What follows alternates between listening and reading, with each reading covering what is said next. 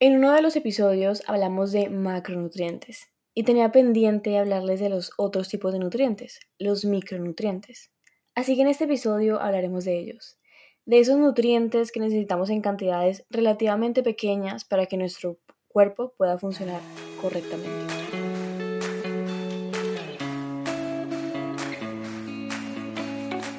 Te doy la bienvenida a Bocado Consciente Podcast, un espacio para nutrirnos desde el amor.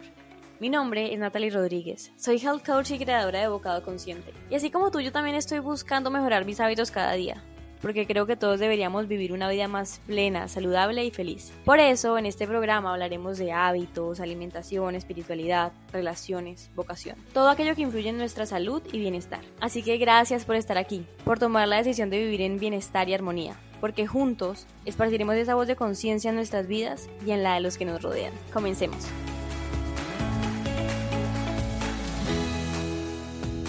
Y ahora sí, bienvenido, bienvenida al episodio número 11 de Bocado Consciente Podcast. Como les dije al inicio, los micronutrientes son nutrientes que necesitamos en cantidades relativamente pequeñas para que nuestro cuerpo pueda funcionar correctamente. Pero el hecho de que los necesitemos en pequeñas cantidades no los hace menos importantes. Los micronutrientes le permiten a nuestro cuerpo producir enzimas, hormonas y otras sustancias esenciales para nuestro crecimiento y buen desarrollo. Para aquellos o aquellas que buscan bajar de peso, esto es supremamente importante porque necesitamos poner a trabajar estas enzimas para evitar la acumulación de grasa en nuestro tejido graso. Así que no perdamos de vista los micronutrientes de nuestra dieta. Hay dos tipos de micronutrientes, las vitaminas y los minerales. Y empezando con las vitaminas, tenemos 13 vitaminas esenciales que pueden ser clasificadas en dos tipos. Las vitaminas solubles en grasa y las vitaminas solubles en agua. Las solubles en grasa son las vitaminas A, D, E y K. Soluble en grasa significa que necesitan, estar en presencia de grasa para que se puedan absorber adecuadamente. Una de las vitaminas solubles en grasa es la vitamina A y esta es esencial para el crecimiento, la diferenciación celular, la inmunidad y también puede reducir el riesgo de, cáncer. La vitamina A se encuentra en algunos alimentos en forma de beta-caroteno, en el caso de las zanahorias y de las calabazas, por ejemplo. Y el beta-caroteno es fuente de vitamina A porque en el cuerpo se convierte en esta vitamina, en vitamina A. Eh, otras fuentes de vitamina A son alimentos como la yema del huevo, la leche y la mantequilla. Otra vitamina soluble en, en grasa es la vitamina D. Y esta vitamina es esencial para la salud ósea. Se ha demostrado que la vitamina D puede ayudar a reducir el riesgo de obesidad, de depresión y de ciertos tipos de cáncer. Podemos obtener vitamina D de dos formas. El cuerpo es capaz de sintetizarla a través de la exposición al sol para aquellos que tienen climas soleados eh, y también pueden ser, puede ser consumida a través de la dieta. Los alimentos que son fuente de vitamina D son los huevos, el hígado, el pescado, la mantequilla y algunos hongos. Otra vitamina soluble en grasa es la vitamina E. Esta vitamina súper conocida eh, funciona como antioxidante en el cuerpo y por ende ayuda al envejecimiento saludable y a la inmunidad. También puede ayudar a reducir el riesgo de enfermedades cardiovasculares y podemos obtener vitamina E de las semillas de girasol, de las almendras, del germen de trigo, el maní, de la espinaca y el aguacate.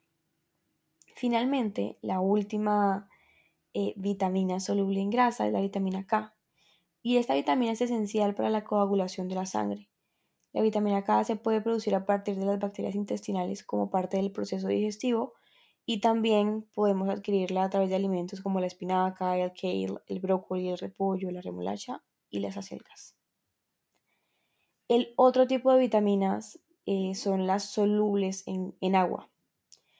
Y solubles en agua son las vitaminas, la vitamina C y las vitaminas B. Las vitaminas B incluyen un montón de vitaminas, la B1, la B2, la B3, la B5, hasta la B12. Son un montón y para no abrumarlos les voy a hablar solo de algunas cuantas, les voy a decir eh, cuáles son sus funciones y cuáles pueden ser eh, la fuente de, de estas vitaminas a través de los alimentos. Y empecemos con la B1, también conocida como tiamina. Esta vitamina es necesaria para el metabolismo de los carbohidratos y podemos obtenerla de los cereales integrales, de las papas, de las legumbres, de los frutos secos, de las semillas, del germen de trigo y de la avena. La vitamina B6 es esencial para el metabolismo, especialmente para el de las proteínas, y la podemos obtener del hígado, del pollo, del salmón, de las papas, del aguacate, del salvado de trigo, de los garbanzos, de los pistachos y de las nueces. Otra vitamina soluble en agua es la biotina, y esta vitamina es súper conocida para porque dicen que nos ayuda para el pelo y las uñas. También hace parte em, de las vitaminas B y podemos obtener la biotina de las legumbres, de las yemas del huevo, de las nueces, de los cereales y de la carne. Otra vitamina de la cual vamos a hablar es la vitamina B12. Esta vitamina apoya la función nerviosa y las células sanguíneas sanas. Las personas que tienen dietas vegetarianas y veganas suelen tener deficiencia en esta vitamina o pues tienen más riesgo de sufrir deficiencia de esta vitamina. Em, y por eso se les recomienda a las personas que tienen dietas vegetarianas o veganas que consuman algún suplemento que sea fuente de vitamina B12. Eh, y esta vitamina la podemos obtener del hígado, de las ostras, de las almejas, del salmón, del atún, de la trucha, de la ternera, de los huevos, un montón de, de fuentes de proteína animal son fuentes de, esta vitamina, vitamina B12. Y pasando a la vitamina C, la vitamina C también es súper conocida, eh, actúa como un antioxidante en nuestro cuerpo y la podemos obtener de las frutas cítricas, de los pimentones, del kiwi, del brócoli, de los coles de Bruselas, de las papas, de los arándanos, de las fresas y del coliflor. Como pueden ver, son un montón de vitaminas que nos, que nos dan una infinidad de beneficios cada una tiene una función en específico y de ahí la importancia de cuidar nuestra alimentación y consumir alimentos naturales, altos en vitaminas y minerales. Y hablando de minerales, pasemos al siguiente grupo de micronutrientes. Los minerales ayudan con una gran variedad de funciones en, en nuestro cuerpo, desde proporcionar estructura a los huesos hasta mantener un corazón sano. A diferencia de las vitaminas, hay miles de minerales y hay tres clasificaciones, macrominerales, oligoelementos y minerales ultra traza. En este caso también vamos a hablar de algunos cuantos, eh, porque no alcanzamos a abarcarlos todos, son muchos minerales, pero hablaremos de los más conocidos. Y empezando por los macrominerales, incluyen el cloruro de calcio, que lo podemos obtener de derivados de la leche, como la leche, el yogur, el queso, pero también lo podemos obtener del kale, del tofu, de las espinacas, de las sardinas y de las almejas.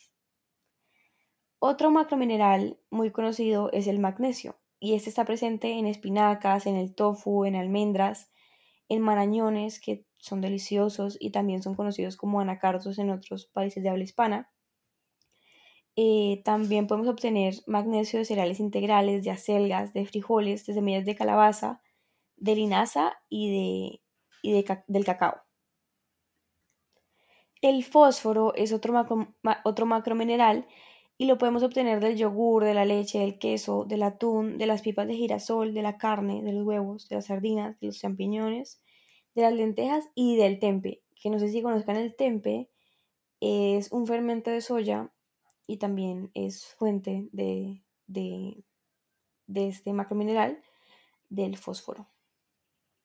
El potasio es otro macromineral muy conocido, presente en el banano, en las papas, en los calabacines, en los tomates, en los melocotones, en las naranjas, en el yogur y en la leche.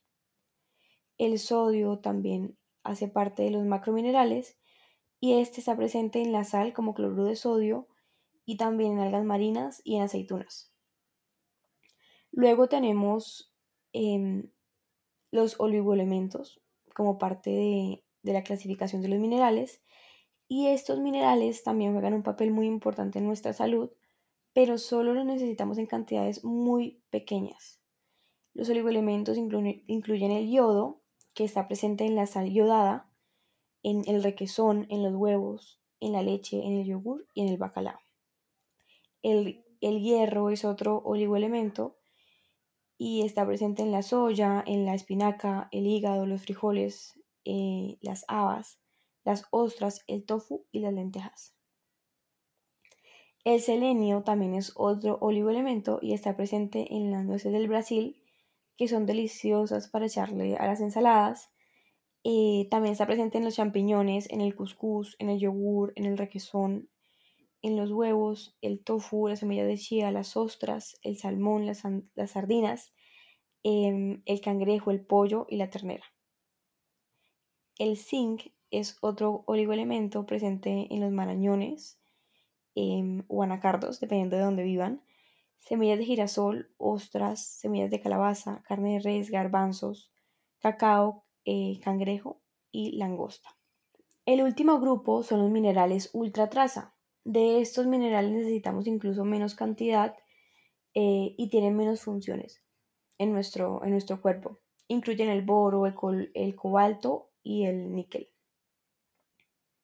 Hay una gran variedad de minerales y acá solo les menciono unos cuantos que son los más conocidos. No es necesario que los memoricemos todos, tampoco debemos obsesionarnos con que debemos comer cada uno de los alimentos que les mencioné que eran fuente de vitaminas y minerales. De hecho, hay alimentos que repetí más de tres veces, como en el caso de la espinaca y el huevo, que siendo un solo alimento son fuente de diversos minerales y vitaminas.